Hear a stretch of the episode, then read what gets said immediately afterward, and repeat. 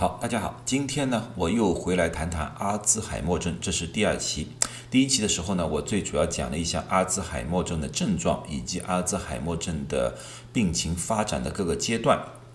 啊，或者呢，对阿兹海默症做了一个比较呃简单的概述。今天呢，最主要呢，想做一个介绍，就是诊断啊。呃，阿兹海默症的诊断是很关键的，对我们来说现阶段是非常关键的啊。待会我会详细分析。呃，然后呢，做完这集之后呢，下一期呢，我最主要是想介绍一下治疗，然后最后呢，就是对病人的照顾啊，以及护理员自我的一种调节。因为阿兹海默症呢，上期我不知道提没提过，阿兹海默症从刚刚开始被诊断出来，一直到最后死亡，因人而异，有些人呢三年。有些呢可以持续十多年，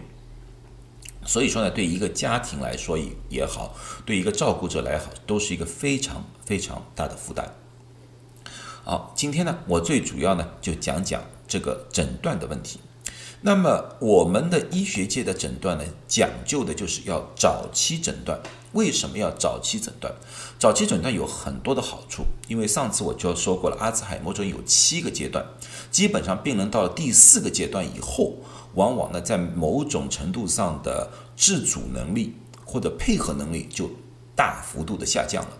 所以说，我们如果能在第一、第二阶段的时候，当病人相对来说自自主能力是非常高的时候，能提早的诊断出来的话。对病人来说有诸多的好处。第一，他可以自我决定需要采取哪一种的治疗方式，或者说他会对自己的将来的生活啊，或者说其他的问题做一个安排啊。如果到了第五期、第六期，我觉得病人很多时候就没有这个能力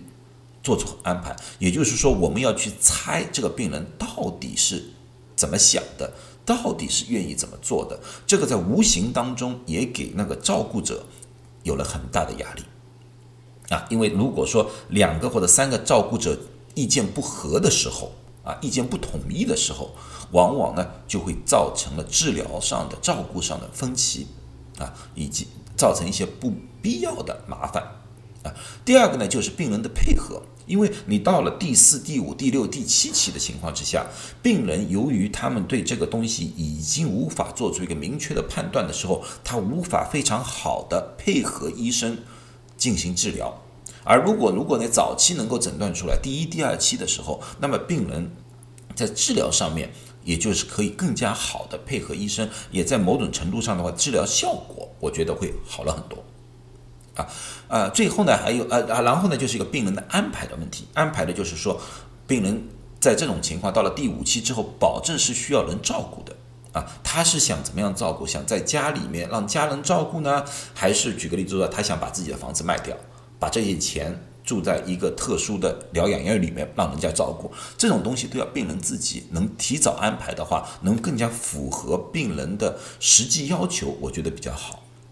然后呢，早期的治疗，治疗呢是我们我下一集的一个关键啊啊！可是现在可以说，基本上呢，越早治疗，那么对延缓病情的恶化，对于病人的呃治疗的效果也就相对来说会比较好一点。而且呢，呃，如果能早期治疗的话，现在有很多的那个临床的测试，各种各样的呃新的治疗方法，如果能早期治疗的话呢，有很多情况之下呢，呃，可能。病人可以在清醒的啊正常的生活的时间也就会越长。最后呢，早期治疗的好处呢，就是排除其他的可能性。因为上集我已经说过了，大概失智症大概只有百分之六十到百分之八十是由阿兹海默症引起的，其他的有其他各种各样的问题引起。举个例子说，呃，心血、心脑血管的毛病啊，糖尿病啊。脑部创伤啊，包括甲状腺的问题以及维生素缺乏都有可能性。如果能早一点的把病人诊断出来是什么原因，因为很多东西了，如果提早知道的话是可逆性的。如果说像心血管、糖尿病，如果我们把这个给控制好了，可能病人就没有啊恶化失智症的可能性。所以说，这些都是我们为什么要提早啊诊断出病人是不是阿兹海默症的一个关键。好，那么看看现在的诊诊断手法。现在诊断的手法最主要是对症状的诊断。也就是说，上次我就说了，最起码你要到第三期，我们才可以帮你做出诊断。那么，一般到了医生那边诊断阿兹海默症是怎么样诊断的呢？第一，你不进来，如果你去了一个呃那个。脑血管的或者脑部医生 neurologist 啊，神经科的那个医生呢，第一他就会让你填张表格啊，家人或者他自己填张表格，把自己的病史啊、家里的家族史以及有哪些症状、哪些问题。密密麻麻，大概两三两三张纸吧，啊，全部都要填写清楚啊，包括病人是有没有高血压啊、糖尿病啊、呃高胆固醇啊，诸如此类的都啊，或者见过其他什么医生，这个是健康历史的表格。然后呢，见了医生，这个医生呢就会做个体格检查，体格检查就比较简呃呃常规，血压啊、呃心跳啊，诸如此类的。然后呢，做个神经系统的检查，神经系统的检查就是看看看病人。是不是可以呃正常的啊？根据指令，举个例子说，你让病人跟着我的手指上上下下，眼睛转动，诸如此类的，看看神经系统有没有其他问题，因为想排除一下病人是不是有其他的神经系统的疾病啊。然后呢，最关键的一个呢，就是一个精神状态的检查，一常规的。体格检查、精神状态检查这方面是不做的，但是对阿兹海默症或者失智症病人的话，现在做精神状态的检查。精神状态检查有好多种，每个医生的办公室的用法是不一样的。常见的呢有两种，一种叫 MMSE，一种呢叫 MOCA。其实呢都大同小异，就是问的问题不一样，问的呃方向不一样。最主要呢是对病人的空间、时间。记忆、数字、语言这方面进行一个测试，看看病人到底在哪一方面缺失。因为我们要知道，人的大脑虽然是一个大脑，可是每一个部位它所做的工作是不一样的。所以说呢，如果通过这些分析，我们大致可以知道这个阿兹海默症这个病人的阿兹海默症到底影响了脑部的哪一个部位，还是全方位性的。空间往往我们会让病人画一张图，画一张什么图呢？就是画一张几何的立体图啊，不是一个方块，而是一个正方体啊。如果是阿兹海默症的病人，严重的病人的话，他对空间的概念已经很缺失了，他无法画得出来。第二呢，就时间，时间不是让他读一个钟，而是我说了啊，现在是十点十五分，你要画一个钟，画完钟之后，把一二三四全部填在。钟的表面，然后你要画那个指针，十点十五分，看病人画不画得出来。阿兹海默症的病人的话，往往他无法画出一个非常完美的一个钟，那个上面的那个十呃，看那个病病的那个严重程度了，有些根本就填都填不出来，一到十都呃一到一到十二那个钟面都填不出来，更何况说那个指针怎么样摆了。然后记忆，记忆呢，就是我们往往会给病病人五五样物物体啊，告诉病人，举个例子说，告诉病人，呃，一朵花，一呃一一个骆驼啊，诸如此类的，给五样东西啊，让他记，然后呢和他病人进行其他交谈，然后回来之后呢，呃，再问病人你到底记住哪几样啊？这个呢，你们如果看那个电视啊、电影，如果看那种诊断啊。你们可能会见过这方面的诊断，然后呢，就数字，数字的诊断呢，就是让病人倒数或者正数一些数字。举个例子说，我会告诉病人啊，从一百开始减七，你给我五个数字啊。那么如果像我们正常的人，我们就需要想一想，就是啊，一百减七，下一个数字是九十三，九十三再减七，那么就是八十六，八十六再减七，那么就是七十九，七十九再减七就是七十二。啊，这是我们一般正常的。当然了，可能正常的速度可能会慢一点，要看你的数学的能力。可是，如果说是阿兹海默症严重的病人，他一点都做不了，或者说做起来非常非常困难，是吧？这就是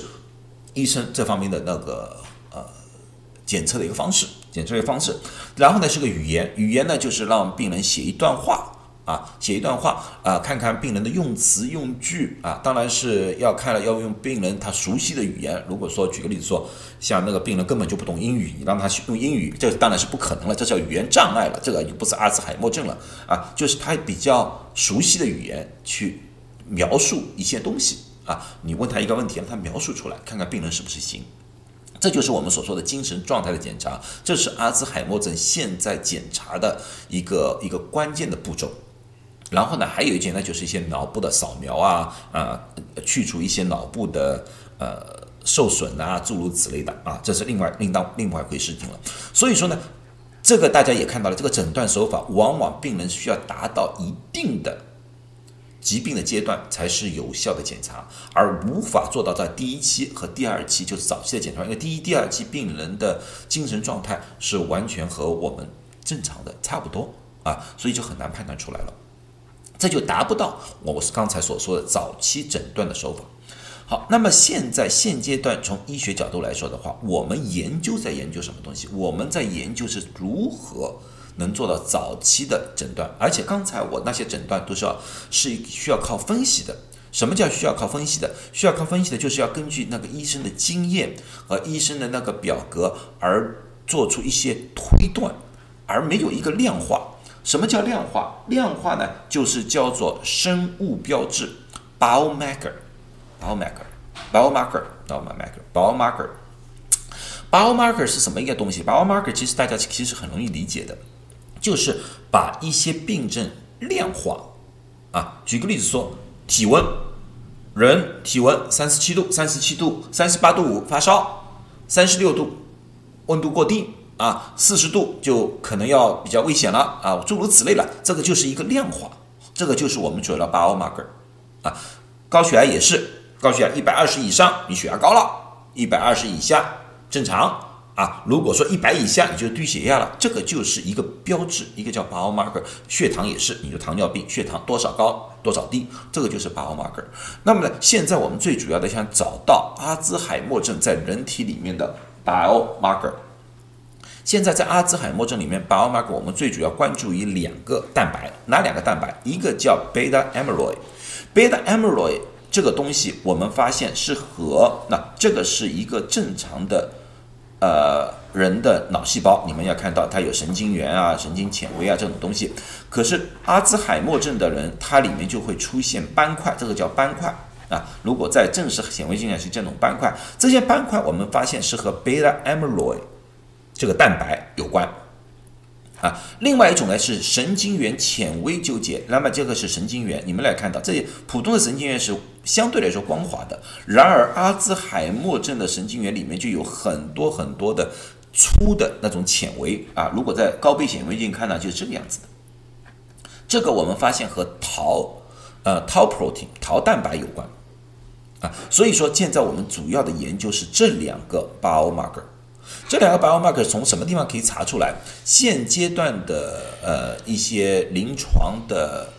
呃实验，最主要侧重于两个，一个就是脊椎液，就是从脊椎液里面啊清晰的液体抽出来，CSF 里面抽出来进行蛋白分析，可以找出这两种蛋白，然后呢在尿液里面的分析。然而呢，这个两个呢，现在我们还没有制定出一个非常明确的标准，就是说啊达到了什么量。是第一阶段的阿兹海默症，什么量是第二阶段？诸如此类的，还没有达到这个量。现在这是我们重点的研究的一个方向，一个方向。当然了，还有脑部的这种造影啊，PET scan 啊，诸诸如此类的，在这些方面，我们都想通过这些方面能够进行一个比较早期的啊确定性的一个诊断，而且是一个这种规范化的。诊断啊，可是呢，现在呢，从我看到的这种研究报告呢，这方面呢，进展的速度还相对来说还是比较快的啊。我希望呢，在不久的将来呢，我们能够有一个比较明确的生物标志去早期诊断阿兹海默症，也给病人呢一个新的希望。因为一旦我们可以确定了这种生物标志的话，你们也可以考虑一下。如果说这两个蛋白是最主要的造成阿兹海默症的话，如果我们能够阻断这些蛋白的形成，是不是就是一种新的治疗手法了呢？啊，那个具体的治疗，我就在下一期和大家详细的分析。今天就讲到这里，希望大家都健健康康。好，再见。